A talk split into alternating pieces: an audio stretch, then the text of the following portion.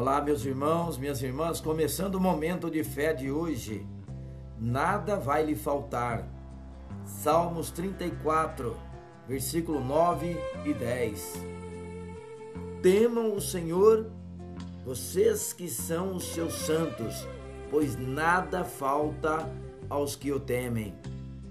Os leões podem passar necessidade e fome, mas os que buscam o Senhor de nada têm falta. Pela fé, nada que você realmente necessite vai lhe faltar.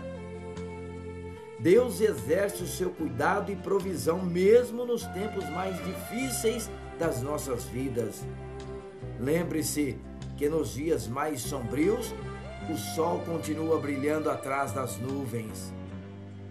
Não o vemos, mas ele está lá brilhando. Nossos olhos não conseguem ver, mas Deus continua no seu santo trono no céu, tudo vê e tudo pode fazer. Ele também está ao seu lado, basta crer. Ele é bom, sustenta aqueles que confiam e descansam nele. No deserto, o povo de Israel se queixou da falta da variedade de comidas que tinham no Egito mas podiam desfrutar diariamente de água e do maná, o pão do céu que Deus enviava. Esqueceram de agradecer pelo que já tinham e que aquela fase no deserto era passageira. Ficariam bem se não murmurassem tanto.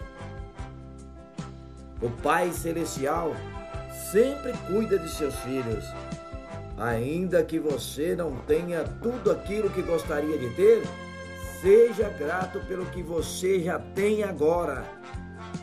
Deus lhe dá o suficiente para hoje e lhe ajuda a prosseguir.